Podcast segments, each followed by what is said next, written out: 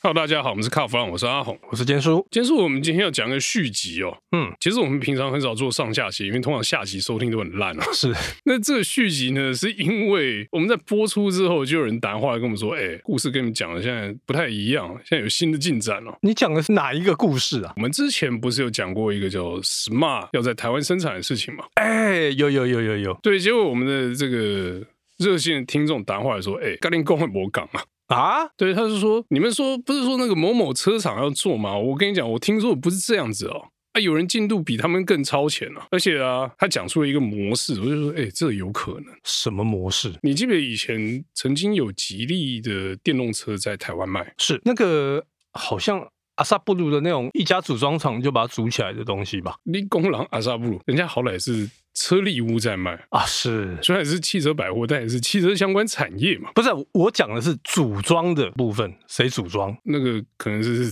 找那个家庭代工，没有啦，它就不是在我们所熟悉的那种正规的车厂或者是那种比较大型的生产线在那边量产做出来了嘛，因为那个车也没卖很多台嘛。是所以那个就是变成说，像我们常来讲的 CKD 嘛，大件进来然后装一装嘛。你不会讲的就是像那巴士、游览车那种组装的吧？我觉得有可能哦，至少那个车当时你也不知道在哪做的嘛。根据线报，啊我们的客人就说：“哎，那个车啊，你觉得它需要一个像你们讲的那种大型的车厂来做吗？如果他们要做到那么大规模生产的话呢？哎哎，想一想好像不用哎。法拉利一年做七千五百台要有生产线嘛。”啊，你就概念车做七台的话，需不需要生产线？不用，在家里车库都可以装嘛。那我想一想，有道理，谁要搞这件事情？他说对，有人在搞。哦，那他们想寻当年这个电动车的这个模式来做这件事情哦，那意思就是 smart 会变成一个不是在大家熟悉的大型的生产线里面做出来的车。就是不知名厂所做出来的拼装车。你这样讲听起来好像是这个华强北的商场买零件回来拼出来的白牌 iPhone 啊，哎， 你这样讲起来，哎，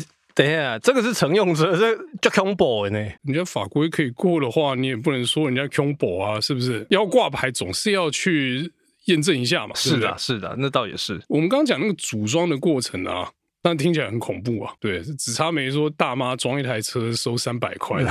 这个线人就讲了，他说其实难就在初期的这个 spec 的建立跟末期的这个验证嘛，是就是下下线之后的验证，组装是小事嘛。哎，下线如果验证的严格的话，你那个公差也可以抓的跟劳斯莱斯一样好嘛。那如果你随便验证一下那个。公差可能就比特斯拉还糟嘛，所以这件事情是可行的哦。而且 T N Cap 也不用撞，因为轮不到他撞， 销售量不够啊，撞撞个屁呀、不是它排不进去，啊！排不进去嘛，对不对？对，那如果把他抓来先撞的话，就是说图利。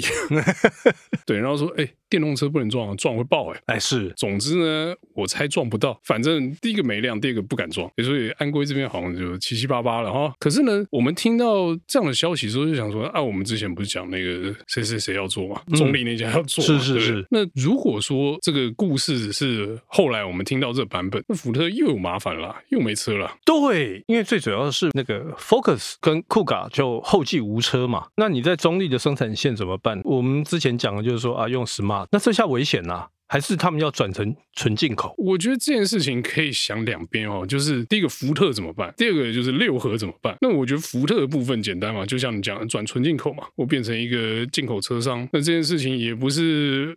没人干过。以前福特的这个好兄弟马自达也是在某一个时间点，就是时间到了就啊不错不错，感觉纯进口纯日系。那我觉得马自达转型很成功啊，是马自达变成纯日系以后，哎，形象就比以前好很多，一直拉起来嘛。然后刚好搭配上那时候，我记得马自达转型的时候，刚好产品洗一轮啊，每一台车都是新车，对然后连续发了四五年嘛，所以这样做做做做，整个形象就起来了。那福特有没有机会？可是它是美国车呢，福特如果从此转型纯进口，哎，赞呢！美国电动车。对啊，还记不记得年初的时候，这个参会上面 Mark 一有出来嘛？哎，对，接下来主力一定是电动车，Mark 一打头嘛，那电动的福特。然后它肯定不会太贵，不对啊，你说不会太贵？哎，等一下，我们现在还有一个税卡在那一边呢、但是那个美台贸易协议过了啊、那搞不好会有一些优惠或者什么的嘛。啊，对吼，前一阵子签了嘛，对不对？对，但是汽车到底有没有含在里面，我有点忘记了。但是我觉得，反正变成纯进口，那以前我们习惯福特走这个欧系产品嘛，对不对？那欧系产品，你说 Focus、酷卡都没了，那就福特从美国厂嘛，就是美系产品才真的福特嘛。那欧洲福特是邪魔化味道。 而且说真的，消费者他对于这个应该很好几年了吧，都没有看过那种 真正的所谓的美国车的部分。对，这个美系，那接下来都是电动的、啊、，Mark 一很好吧哎， ？Mark 一有没有卖点？有哦它绝对比那些老的。